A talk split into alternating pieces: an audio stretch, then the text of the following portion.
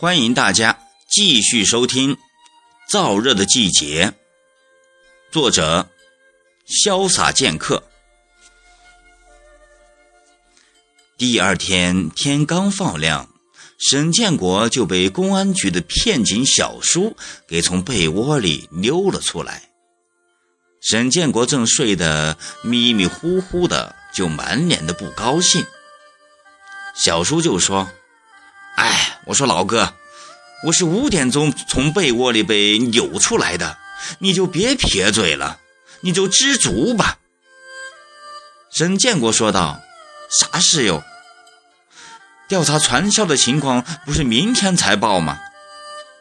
小叔说道：“老哥呀，上边昨晚开了紧急会议，说你们厂里现在职工们的情绪不稳定。”叫我一早就来你们厂找你谈谈。沈建国一听就笑着说道：“呀，你们的消息可真够灵通的。我们这儿一伤风，你们那儿就要打喷嚏。”两人刚说了没几句话，就听到外面人声嘈杂，出来一看，可不得了。田家昌的门里，里三层外三层的围了几十号工人，吵吵嚷嚷的，有的人手上还攥着半截砖头。沈建国和小叔一见，忙跑了过去，跑近一看，田家昌正站在门口给工人们说话，他身后的窗玻璃已被砖头砸碎了好几块。小叔一见就喊道。谁砸碎的玻璃？谁砸烂的玻璃？有种的就给我站出来！好汉做事好汉当嘛！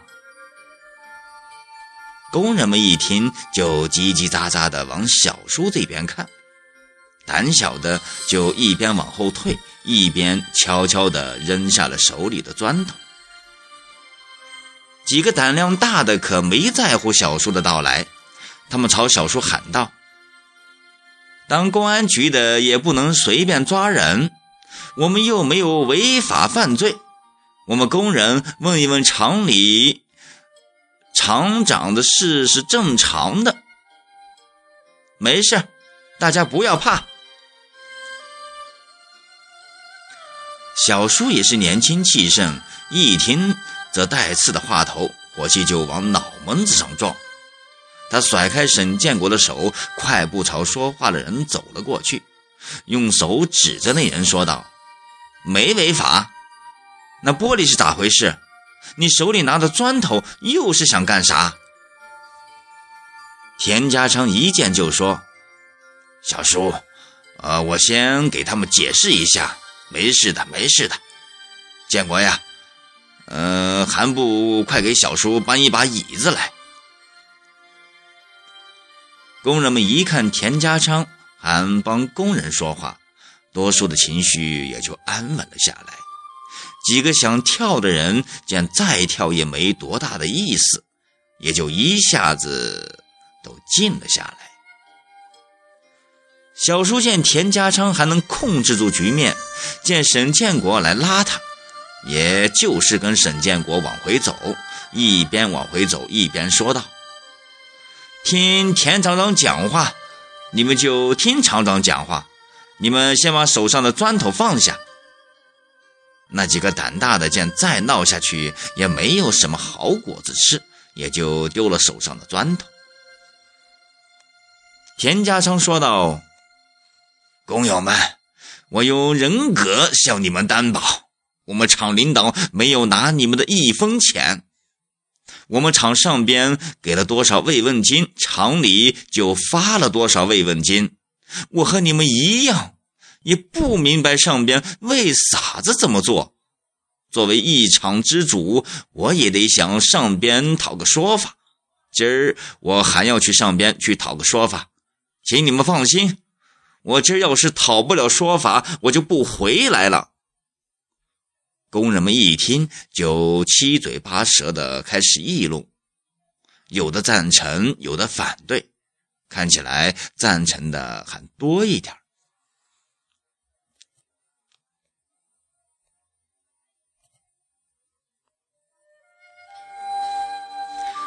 田家昌接着说咱们工人可不能上街闹事。国家给我们发慰问金，就是证明国家还是关怀我们工人。咱们可不能做对不起国家的事来。这不，公安局的同志也来了。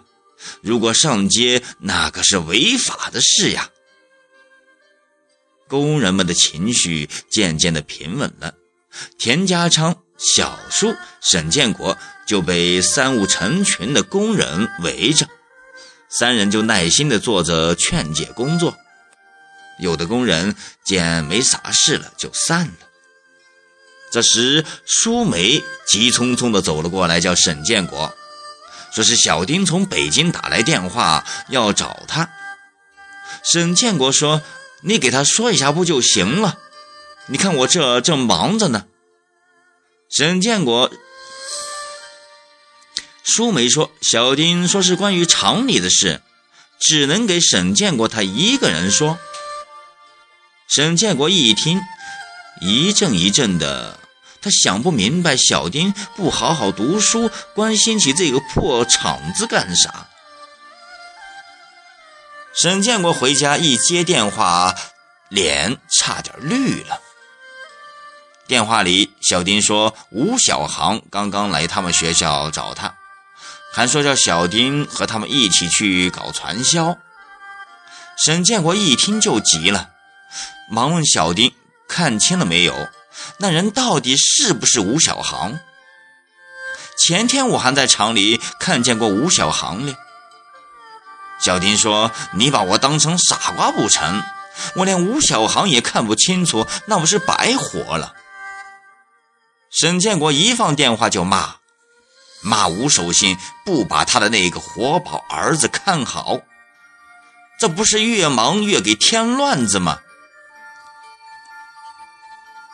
大多数工人已经散了，田家昌也走了，只剩下小叔还有两三个老工人在那儿。沈建国忙过去，把吴小航去北京的事说给小叔。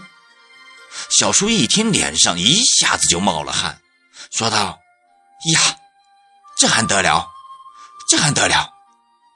平时你们是怎么看管的？我得赶快回局里汇报。”说完，小叔就一溜烟般的往场外走，刚走到大门口，又折了回来。小叔又朝沈建国说道。你快去看一看那几个老头老太太在不在家。这回可不能马虎了，给我一个一个的落实好。沈建国不敢怠慢，一户接一户的落实着。刚刚走了三户，严方明又满头大汗的满院子找沈建国。一瞅见沈建，一瞅见沈建国就没命的猛跑过来。沈建国摇了一下头，说道：“你小子找我总没好事，说吧，又是咋啦？”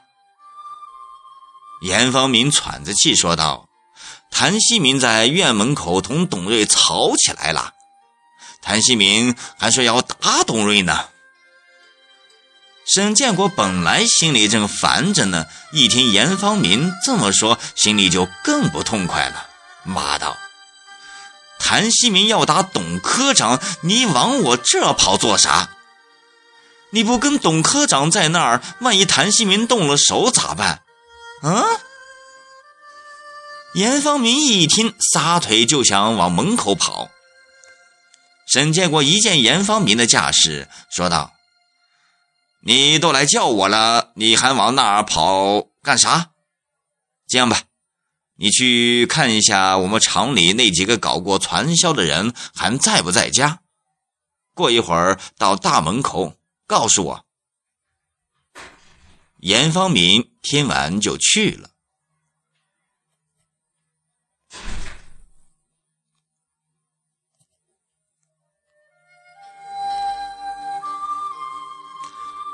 沈建国大步流星的往大门口赶去。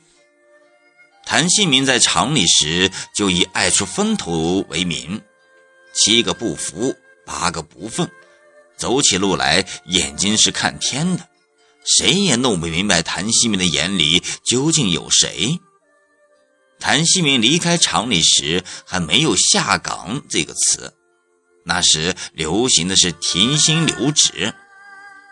谭锡明停薪留职后就下海了，他干过房地产、服装、倒卖汽油等等，反正是能做就明着干，不能做的就暗里干。一番折腾过后，谭新民不知怎么一下子从银行里贷到了近千万元的贷款，一夜之间就成了这个城市的风云人物，到处捐款，到处荣获各种名誉，成了远近闻名遐迩的大善人。谭锡民人也发了福，五官都被肉挤得挪了位。那时钢筋大哥大。一个大哥大，少说也得小十万块才能买到。那时的大哥大不光是一个通讯工具，更重要的是一个人身份地位的象征。谭锡民不仅带，而且一带就是两个，一个联络工作，一个是小蜜专线，一边一个的别在他那条花了三万美金从意大利定做的鳄鱼皮带上。谭锡明的老婆是个老实人，哪里受得了这个？一年不到就与谭锡明离了婚，带孩子回娘家了。谭锡明逢人就说：“这是托的政府的福，光是带的这笔钱款，连他儿子那一辈子也花不完。”可谁知天有不测风云，朱镕基一上台就大刀阔斧的。真刀真枪的清理银行的呆账坏账，谭锡明呼风唤雨的日子就被宣布一去不复返了。谭锡明的轿车被封，家产被抵押，他公司的财产也被清查，如花似玉的小蜜们也一个个全不见了踪影。自此，至此。厂里厂外的人才明白，感情这小子这么多年没挣到啥钱，挥金如土的只是从银行里带来的贷款呀。谭锡民没地方待了，就又回厂里住，可在厂里的时间很少很少，整天被债主们追得东躲西藏，谁也不知道他去什么地方了。谭锡民早就辞了职。平日也就到处瞎逛逛，一人吃饱了，就全家都吃饱了。但谭锡明的虎威不倒，虽然啤酒肚早就没了，人也变得黑瘦黑瘦的，可走起路来照旧鼻口向天。在宿舍区的大门口有一块空地，厂里早已做了规划。那是一块绿化用地，谁也不能占用。可那块地的位置太好了，就如蚁复烧的吸引了众多的目光。一些人的眼珠早就绿了，可有贼心没贼胆，也就是没事时过过嘴巴上的瘾。嘴巴上的瘾一过多了，话头就飘进了谭锡明的耳朵里。谭锡明听后，就背着手抬脸看天地，在大门口转了两圈，心里就拿定了主意。好了，长篇小说《燥热的季节》，今天就播讲到这，欢迎大家明天继续收听。